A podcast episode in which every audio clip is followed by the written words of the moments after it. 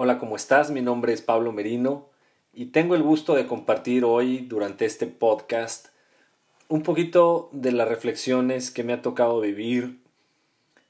Me considero un buscador, me considero una persona que desde muy joven descubrí un llamado hacia algo más sublime, hacia algo consentido en mi corazón y por esa razón me he atrevido y me he dado la oportunidad de vivir experiencias muy fuertes y muy variadas, lo iré platicando, que espero te sirvan de reflexión, de espejo, para que puedas descubrir dentro de ti esa mirada, esa, esa explicación del propio mapa que tú has ido gestándote paso a paso en tu vida.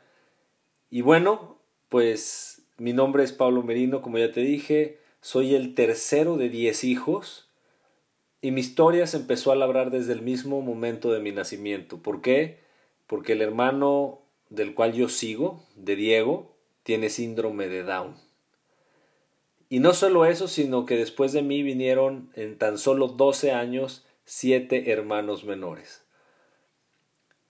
Desde el primer momento en el que yo empecé a convivir con Diego, mi hermano, se empezó a labrar una historia de diferencias, ¿Por qué te digo esto? Porque yo no entendía desde muy joven por qué Diego no hablaba como yo, no caminaba como yo, no hacía el deporte como yo, por qué se le dificultaban las cosas. Sin embargo, para mí, te confieso, es solo, solo era un hermano, no había gran eh, cuestionamiento, simple y sencillamente el por qué él pues no lograba hacer lo que yo lograba con cierta facilidad. Pero además, viendo hacia abajo, pues te imaginarás, yo a los 12 años, yo tenía siete hermanos menores. Entonces, pues mi vida en la familia era un verdadero caos, un circo. Entre adolescentes, niños y bebés, había de todo un poco y desde ahí, desde muy joven, empezó a gestarse esta, esta búsqueda de por qué mi familia era tan distinta, diferente. Nosotros nacimos en el Distrito Federal y nos cambiamos muy, muy chicos, yo tendría siete años, nos venimos a vivir a la ciudad de Guadalajara.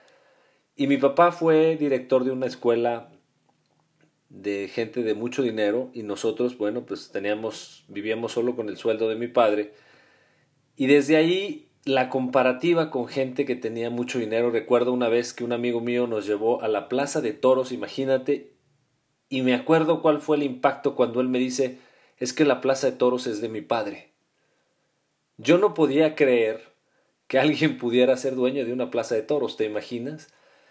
Y así, en esa, en esa comparativa que yo empecé a vivir desde muy joven, empecé a darme cuenta que había algo más allá, había algunas enseñanzas más profundas que yo obviamente no alcanzaba a entender. El valor de los hermanos, el valor de un hermano con esa dificultad, el valor de la abundancia, la capacidad de un ser humano de poder comprar una plaza de toros. ¿Por qué unos tenían y otros no? ¿Por qué unos sabían y otros no? ¿Por qué unos podían y otros no? Y así se fue gestando dentro de mí esta necesidad de entender. Nosotros nacimos en el seno de una familia católica, dentro del Opus Dei, que es una organización, bueno, pues muy reservada y muy eh, ortodoxa dentro de las formas católicas. Y yo empecé también a sentir un llamado hacia esa profunda espiritualidad, a ese trato con Dios, a un Dios Padre, a un Dios cercano en mi corazón. Evidentemente, al haber esa, ese movimiento en mi casa, que a veces he visto en películas donde pues está lleno de niños y todo el día es una algarabía. Yo salí muy rápido de mi casa, a los 19 años me enrolo dentro del Opus Dei y me voy a vivir prácticamente en un seminario. Inicio también la carrera de pedagogía, entonces durante tres años estudié filosofía, estudié teología, estudié Biblia, estudié la historia de la iglesia y me entregué completamente a Dios no era mi vocación y realmente fue un cambio muy profundo en la percepción del mundo porque yo pensaba que todo giraba en torno a Dios y cuando lo encontré me di cuenta que todo iniciaba y giraba en torno a mí. Así como lo oyes, Dios no estaba o no lo había encontrado esos tres años en donde yo lo había buscado. No quiere decir que otras personas no lo encuentren dentro de la iglesia o de alguna eh, religión. Sin embargo, yo salí de esa religión para no profesarla nunca más, pero abrazando profundamente sus enseñanzas, lo más profundo, su sabiduría, su camino hacia ese gran maestro y que siempre ha sido Cristo. Después de eso, a los muy pocos días, empiezo a trabajar en una fundación que mi madre había creado para mi hermano Diego para que aprendiera a trabajar. Se llamaban Tamales Downies. Era una pequeña fábrica donde mi hermano aprendió y muchos de sus compañeros, después de los 18 años, mi mamá empezó a poner un taller de tamales porque los tamales era simple y laborioso y los chicos con síndrome Down empezaron a tener muy buenas, eh, muy buen desarrollo. Y bueno, pues fue maravilloso porque yo tenía 23 años cuando mi mamá me ofrece que yo me quede con este proyecto, una asociación civil sin fines de lucro. Y fue ahí cuando arranco mi labor profesional. Eso que también yo había visto en mi padre, que ser un emprendedor, un buscador como me considero yo. Alguien que no se queda con lo que le tocó, con lo que le dijeron, con lo que pensaba que eso era lo único que había. Siempre he pensado que las verdades, como dice el principito, están ocultas. Lo fundamental, lo, lo trascendental, lo vas a tener que encontrar. Yo todavía no sabía en esos entonces dónde, y entonces, después de servir a Dios, quise servir a, a estos chicos con síndrome de Down, me hice cargo de la fundación. ¿Y cuál fue mi sorpresa? Que a los dos años en un desayuno en el Distrito Federal, un primo mío se sienta con dos empresarios y ellos le platican que querían arrancar un proyecto para sus hermanos y uno tenía hijos con síndrome de Down. Y entonces me llaman y me voy a la Ciudad de México y ellos ponen mucho dinero para que abramos la asociación civil allá. A mis 25 años me voy a emprender este viaje, este viaje profundo de transformación ahora hacia los chicos con síndrome de Down, a las asociaciones civiles y yo pensaba que una asociación civil no puede estar solo poniéndole la mano a la sociedad civil para que nos den donativos y entonces se me ocurre crear la primera asociación civil autosustentable en México a través del trabajo mismo que hacen las personas con discapacidad. Así te invito a que conozcas Downies, la página es downies.org.mx Downey se escribe D de dedo, A, U, N de niño y latina S. Y bueno, durante siete años dirigí esta fábrica de tamales y tuve la experiencia de convivir con más de 120 muchachos con síndrome de Down. Los enseñamos a trabajar y a los dos años los invitábamos a que trabajaran ya de manera individual en alguna empresa regular y empezamos a hacer este puente hacia la inclusión social en México. A la edad de los 30 años con esta idea de seguir buscando, de haberme entregado a Dios y que no era por ahí el camino, y después de siete años de haber entregado a este servicio profundo hacia los chavos con síndrome de Down, seguía yo quedándome vacío, seguía yo sintiendo que no era suficiente. Por aquellos entonces, conozco a la que fue mi esposa, mi primer matrimonio, y dentro de mi ser, siempre el primer valor es el valor de la familia. Y te quiero decir que fue muy impresionante darme cuenta en el caminar de mi matrimonio, que duró seis años, que nunca, nunca, nunca pude complementarme correctamente con mi esposa. Me considero una persona profunda, me considero una persona espiritual, entregada, sin embargo, eh, vivíamos de dos mundos, ella una mujer con mucho dinero, una mujer de una familia muy pudiente, eh, maravillosa la familia, vivíamos en dos mundos separados. Yo no entendía por qué si mi vida había sido con una intención sana, me había entregado a Dios, eh, por qué se había dirigido este taller de tamales por siete años y además pues me había casado con una mujer que amaba y respetaba, pues no funcionaba, no funcionaba. Y en esa búsqueda encuentro también algo maravilloso que es una información financiera. Y entonces ahora empecé a buscar mi propia abundancia. Y fue de la manera más extraña y más divertida cuando en este libro que se llama Padre Rico, Padre Pobre, que te recomiendo, me encuentro con que existe dentro de mí una profunda carencia. Es decir, no vengo de una familia abundante en dinero y mi relación con el dinero, mi relación con la abundancia, sobre todo ahora entiendo mi relación con el valor, pues no era lo que yo pensaba. Yo estaba buscando esa relación, esa abundancia, ese servir, ese poder tener un proyecto de vida, pero la economía siempre había sido un problema en mi vida. Trabajando, bueno, obviamente en, en, el, en el Opus Dei, en la iglesia, pues no había podido ahorrar ni un solo centavo. Obviamente después de trabajar en una, en una fundación, pues tampoco. Y a la edad de los 30 años decido cambiar por completo mi vida. Y elijo algo que te va a sorprender. Elijo las redes de mercadeo como el camino económico que quiero en mi vida. Después de cerrar este ciclo de siete años en la fundación, de la cual estoy profundamente agradecido con Dios por haberme dado la oportunidad de siete largos años trabajar con chicos con síndrome de Down, me enseñaron tantas cosas tan bellas y tan profundas sobre todo, de nuevo, me enseñaban que había verdades ocultas, que había un alma, un ser mucho más profundo y distinto al que la gente regular, la gente de a pie, la gente por ahí se da cuenta que existe.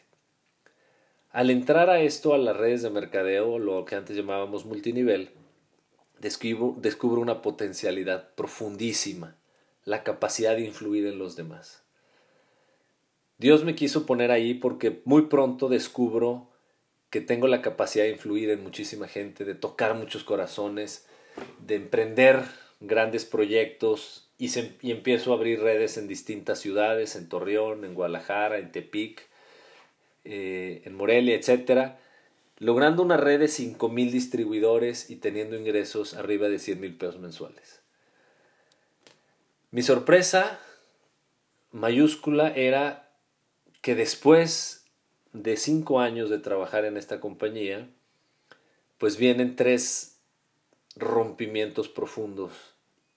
En ese momento en el que de una conciencia muy primaria, desde esa búsqueda que tenemos yo creo que todos los seres humanos de encontrar esa grandeza, de, de poder tener una una gran familia, de tener un proyecto de vida, de comprarte una casa, de tener, de tener hobbies, de tener hijos. Todo se colapsa en marzo del 2009.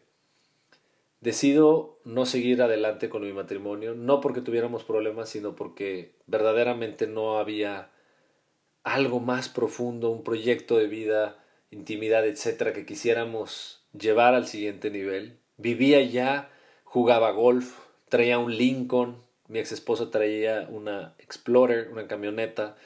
Nuestra vida era aparentemente extraordinaria y sin embargo dentro de mí no funcionaba. Seguía sin encontrar qué era eso que mandaba, qué era esa esencia divina que yo venía a buscar y que me levantaba como un día normal, sin mucho interés. Tenía 15 kilos de sobrepeso, estaba cansado, estaba fatigado. Eh, dentro de las redes de mercadeo me di cuenta que vivía un mundo de mucha manipulación, de decirle a la gente qué era lo que quería escuchar para, para que hicieran lo que yo quería, en la búsqueda simplemente económica y después, bueno, la búsqueda del reconocimiento y lo que empecé a aprender que se llamaba liderazgo. Fue muy interesante en esta compañía americana porque entra la crisis del 2008, nos pega justo por ahí del 2009 y además el dólar que se fue de 10 a 14 pesos, además, pues en ese momento llega, no sé si se acuerdan, la influenza. Y entonces, imagínate para la red de mercadeo que el precio de, de nuestro consumo de 100 dólares de los productos ahora costaba, en vez de, de mil pesos, 1.400 pesos porque el dólar se fue de 10 a 14 pesos. Y no solo eso, sino que ahora no podíamos vernos, ni podíamos estar en cafés, ni podíamos platicar porque la gente toda estaba en sus casas por la influenza. Además, por mi divorcio, bueno, pues es increíble darme cuenta que algo que llevas construyendo cinco años se puede acabar en tan solo unos meses. En esos momentos, después de vivir una vida, pues de millonario, una vida plena, en un club de golf, con un carro de lujo,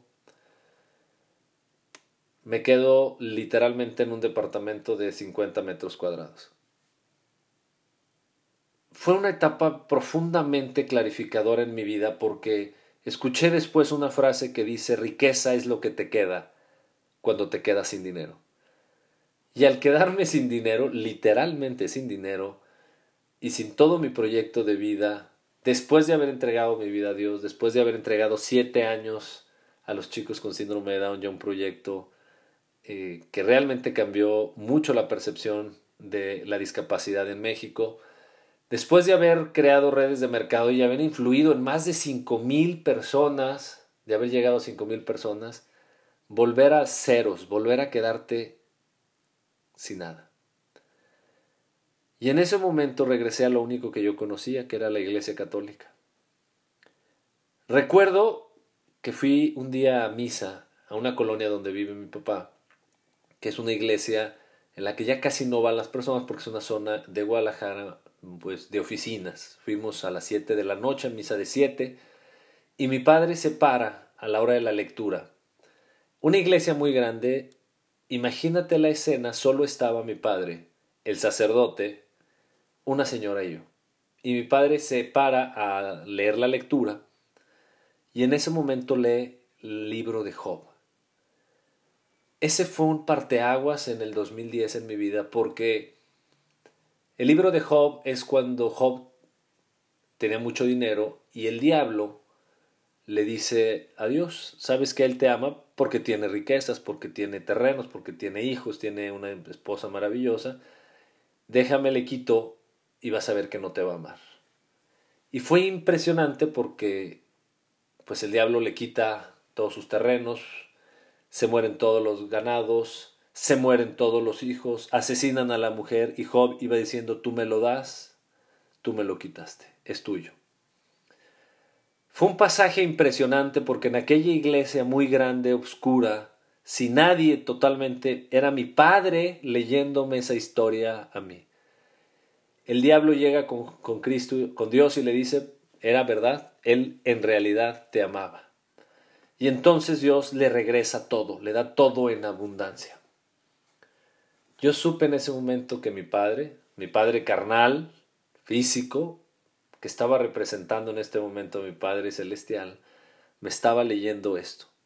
Yo te confieso que no sabía qué iba a suceder en mi vida, simplemente que fue una señal que cambió el rumbo.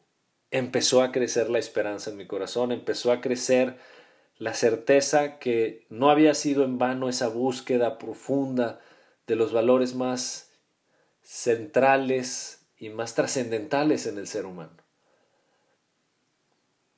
Meses después, empiezo a trabajar con unos grandes amigos la industria de los seguros.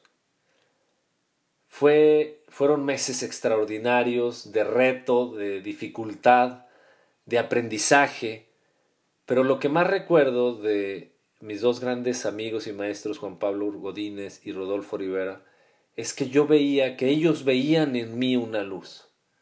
Ellos me decían, Pablo, ¿qué pasa? ¿Por qué si vemos en ti esa fortaleza y esa luz no la alcanzas a ver tú? Yo no sé si te pase, yo no sé si te ves reflejado ahora que estás escuchando este podcast, pero todos tenemos una luz y una grandeza que tal vez no alcanzamos a ver, que se esconde muy profundamente a través de nuestros traumas, de nuestras carencias, de nuestros miedos, de nuestras dificultades. Pero eso existe y mora dentro de ti. Yo les agradezco profundamente porque yo veía un reflejo en sus ojos, yo veía que ellos veían dentro de mí algo que yo no en ese momento no alcancé a ver.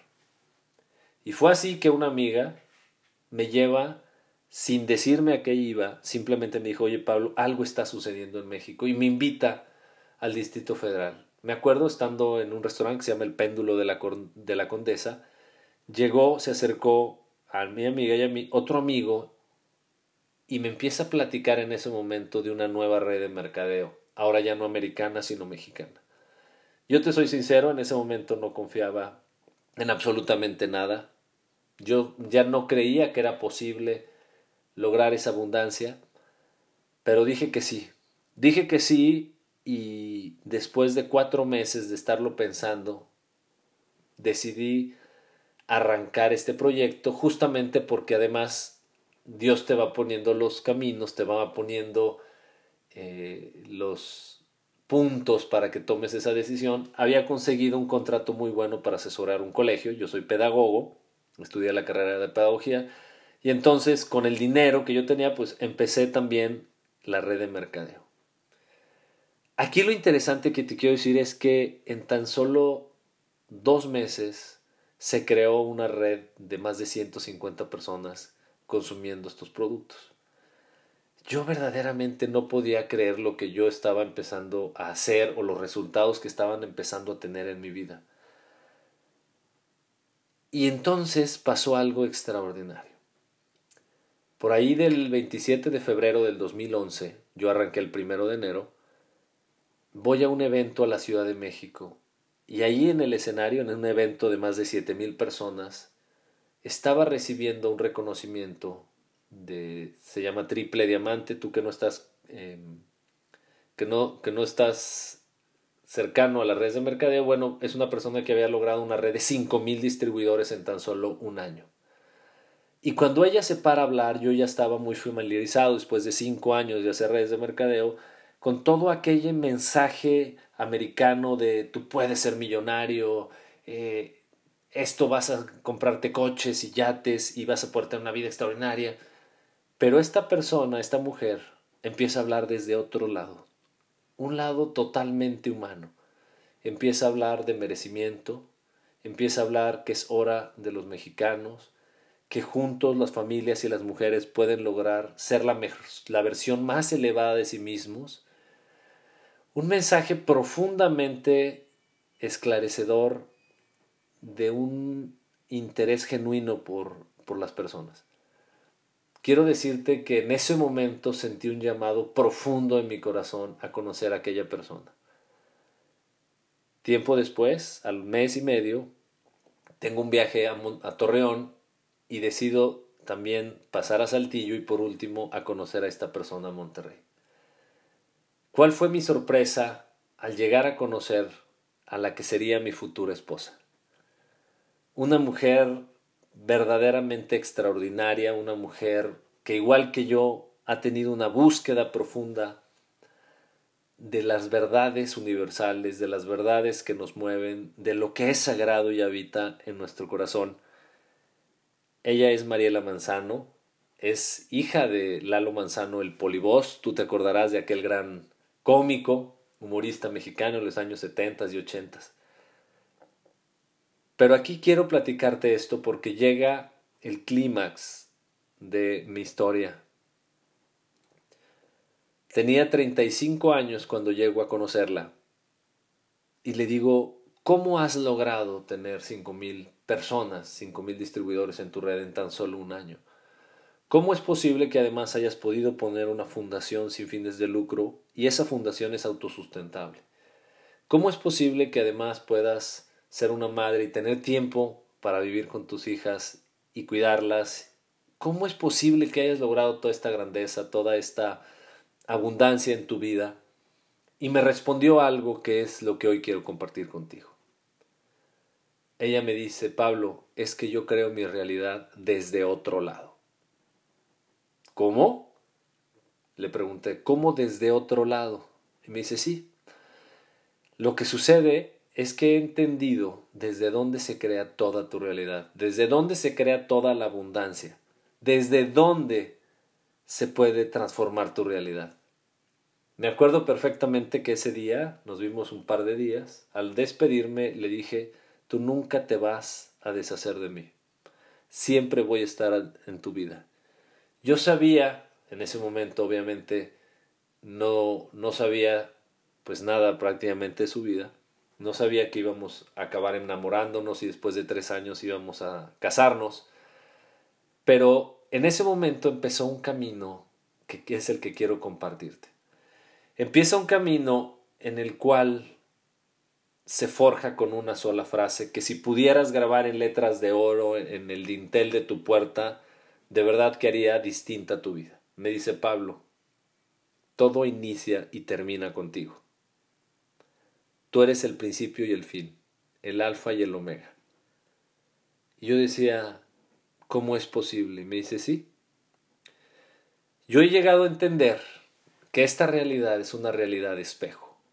La Tierra, este gran experimento de evolución hecho por Dios, está diseñado para que tú te veas reflejado en todo momento y en toda circunstancia en los demás. Tu vida se gesta desde el inconsciente, desde el cúmulo de creencias, de pensamientos, de hábitos, se gesta todos los días, más allá de lo que creas. Tus intenciones más profundas son las que sostienen tu realidad, lo tengas consciente o no. Pero Dios nos dejó un mapa y el mapa son los demás. Ese mapa es el que nos muestra quiénes en realidad somos. Todo lo que ves en los demás es tuyo. Fueron dos largos años durante el 2011 y el 2013 de muchísimo de muchísima transformación y quiero compartirte el porqué. Me di cuenta que todo lo que yo veía en los demás venía creado por mí. Pero Mariela me dio uno de los mayores regalos. Me dijo, Pablo, quiero decirte que el faro, la luz, nos llega a través del dolor. Aquello que te duele, aquello que te cuesta, aquello que no te gusta, aquello que te choca, eso es tuyo tú lo has creado y el dolor es el que manifiesta que verdaderamente es tuyo, por eso te duele. Me dio un ejemplo que te comparto el día de hoy, me dice, si tú te ves, tienes un grano en la nariz, pues evidentemente no lo alcanzas a ver. Pero si tú lo ves en el espejo, el que te muestra en donde lo ves es en el espejo. Pero ¿quién te muestra que es tuyo? El dolor. El dolor es el que te dice que no está en el espejo, está dentro de mí. Y entonces recuerdo que desesperado un día llegué y le dije, entonces toda la violencia que veo en el mundo es mía. Sí, Pablo, es tuya. Entonces toda la carencia que veo en el mundo es mía. Sí, toda esa carencia es tuya. Entonces toda esa desolación, ese coraje, esa tristeza, todo eso que veo en los demás esa depresión es mía. Sí, es tuya. Recuerdo que me rendí profundamente ante la carencia, ante la pobreza de mi, de mi persona. Pero también recuerdo que me dijo, toda la abundancia de este mundo también es tuya. Toda la alegría, esas mañanas maravillosas, ese disfrute profundo de la vida, también eso eres tú. Le dije, claro, pero ¿cómo puedo cambiar aquello que me duele? Y me dijo, asúmelo. Es literalmente como si te enfrentaras a dragones de los cuentos que echaran fuego. Pero cuando tú los asumes, asumes la lucha y matas el dragón, te vas a quedar con su corazón, te vas a quedar con su poder. Entendí, por ejemplo, que la carencia y la abundancia son lo mismo solo son energías que giran en, direcciones contrarias. Es como el frío y el calor son temperaturas, la carencia y la abundancia tienen que ver con el valor. Y todo genera dentro de ti. ¿Y cuál fue el camino que tuve que hacerlo? Cuando tú sostienes esas dos energías, es decir, tú eres la carencia y tú eres la abundancia, y lo aceptas a veces se genera un dolor muy profundo en tu corazón. sientes literalmente que te rompes cuando te das cuenta que la violencia que has visto en toda la gente, el que se para en el tráfico y golpea a otra persona, el que le roba el dinero a otro, el que asesina a otro, el aquel país que le tira una bomba a otro, toda esa violencia es una violencia interna. Yo me recuerdo que cada vez que me, que me daba cuenta de un tema, llegaba una profunda crisis de llanto, de desolación, de sentirme muy pobre, de sentirme muy poca cosa. Pero duraba muy poco. Llegaba un llanto muy profundo, llegaba una limpieza de alma y me atreví a enfrentar cada uno de esos dragones. El dragón de mi carencia, el dragón de mi violencia, el valor de mi, el dragón de mi abandono. Yo abandonaba los proyectos y quedarme con los proyectos y quedarme ahí y seguir construyéndolos aunque no quisiera, aunque me costara, aunque quisiera salir corriendo. El dragón de la carencia que yo siempre gastaba y empezar a ahorrar y sostenerme y, y aprender a gastar en lo correcto y llevar un presupuesto. O el valor, el dragón de la, de la violencia, de verdaderamente no, no violentarme y no pelearme y no enojarme con los demás y sostenerme y guardarme era verdaderamente impresionante. Te comento, por ejemplo, el dragón de la depresión. Empecé a ver, empezaba a ver a mucha gente deprimida, volteaba a ver a los demás y estaban deprimidos. Y llegué con él y le dije, ¿a poco toda esa depresión es mía? Y me dice, sí, Pablo, sigues todavía con mucha tristeza en tu alma. Wow, fue un momento muy fuerte en mi vida porque ¿Cómo te sostienes ante la, ante la alegría? Y se me ocurrió un, un motor muy interesante. Compré un disco de Celia Cruz, me acuerdo. Lo ponía todas las mañanas, me acuerdo que me levantaba, que la vida es un carnaval, se tiene que vivir bailando. No, hombre, todos los días, alegría, no me dejaba caer, me sostenía, ponía una canción, ponía, me llené de videos en el YouTube de, de alegrías, de fases positivas, de niños riendo todo el día y fue impresionante cómo la gente fue cambiando su rostro, cambiando su rostro, cambiando su rostro. Recuerdo un día que un amigo literalmente al final le llamé y le digo, Carlos, ¿cómo estás? Y me dice, fíjate que se murió mi papá de cáncer, tenía cáncer.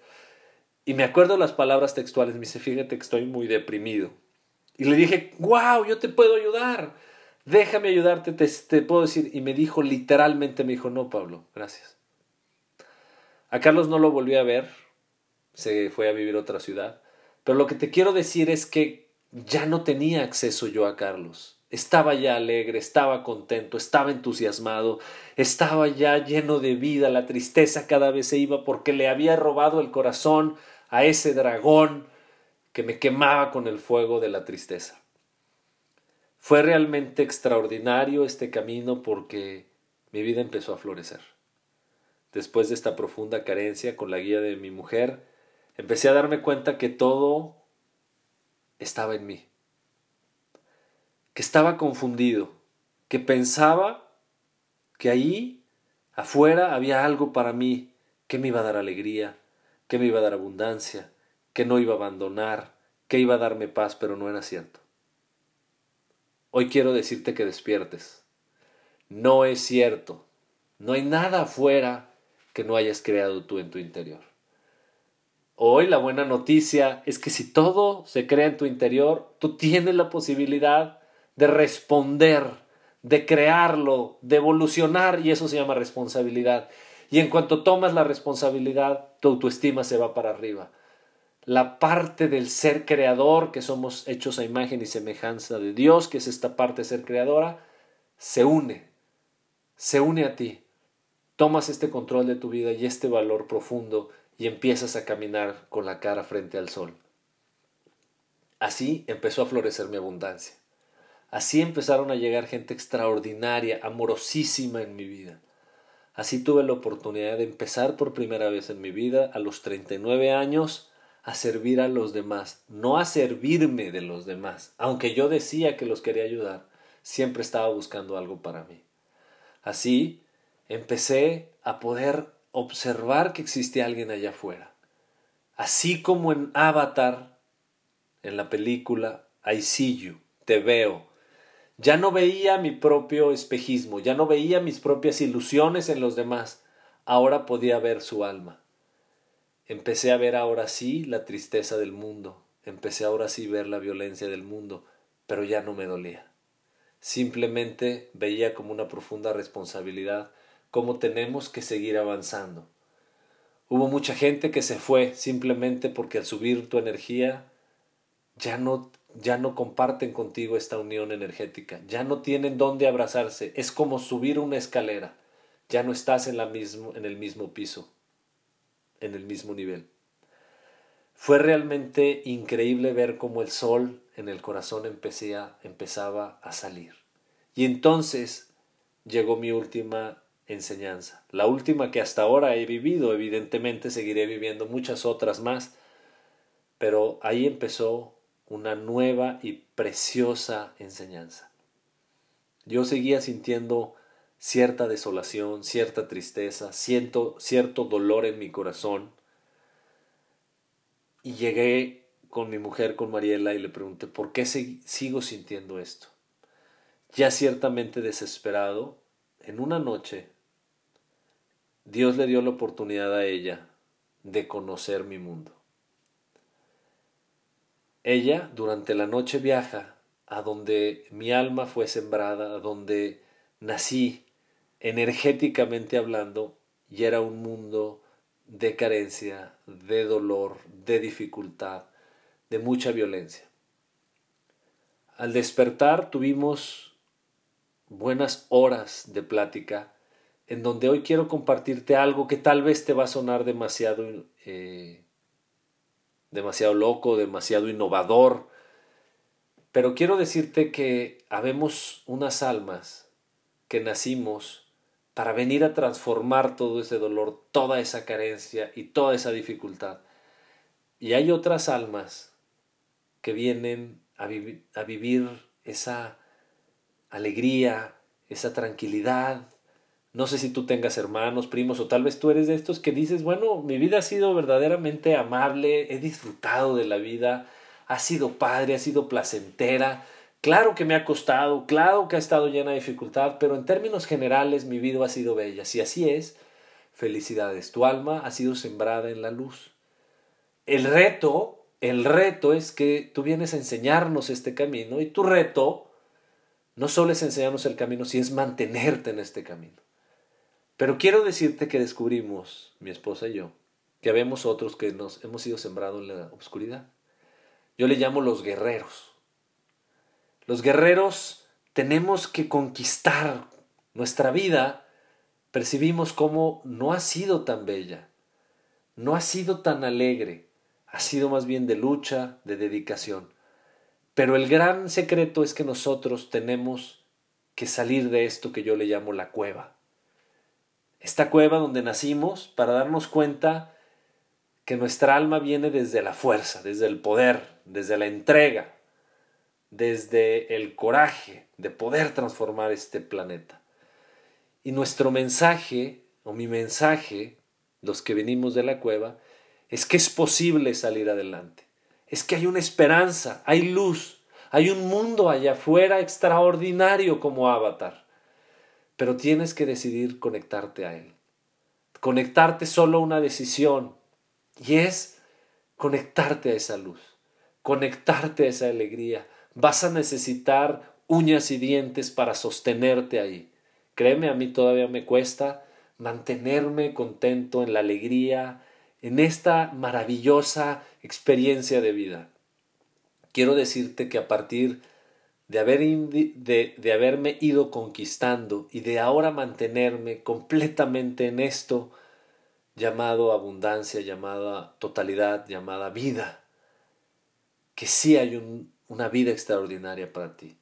Yo siento que los seres humanos pocas veces nos comprendemos porque los que yo le llamo los luciérnagas, las luciérnagas, los que fueron sembrados en la luz, que desde chicos han sentido una inmensa alegría, una profunda eh, realización, un amor de Dios, la gente que habla de fluir, del yoga, etcétera, pues es gente que ya reconoce esa, esa totalidad, esa abundancia, esa alegría en su corazón, que son maestros del fluir. Sigue ahí, sigue conectado, pero comprende a los que no, a los que no sabemos fluir, a los que sabemos guerrear, a los que sabemos luchar. Nosotros en nuestro interior tenemos que salir de nuestro interior. Nos cuesta mucho meditar porque ahí en la meditación a veces no encontramos nada. Pero está este mundo que refleja toda esta luz bellísima a través de los ojos de los demás, de un amanecer. Somos estos guerreros. Guerreros y luciérnagas hoy se encuentran en mi corazón. He podido encontrar esta luz que brilla, esta esencia que he adquirido que yo no tenía de saber que nada malo va a suceder, que sí me puedo sostener en el amor, que esta vez mi matrimonio no se va a acabar, que esta vez mi economía no se va a caer, esta vez en la que mis amigos sí se van a quedar, esta vez en donde puedo ser profundamente feliz. Y si tú eres una luciérnaga, si tú eres una persona que reconoce esa abundancia, ayuda, sirve a los demás, enséñales que es posible. Cuida, no te dejes llevar por la carencia del mundo, por la retención, por la escasez. Brilla, mantente en esa esperanza y muéstraselos a los seres queridos. Yo quiero agradecerte profundamente por que me hayas escuchado y porque hayas viajado conmigo en esta que ha sido la reflexión de mi vida. Les mando un abrazo profundo lleno de esperanza, lleno de fe y diciéndote es posible. Unos y otros venimos a manifestar toda, toda nuestra grandeza. Soy Pablo Merino, les mando un fuerte abrazo.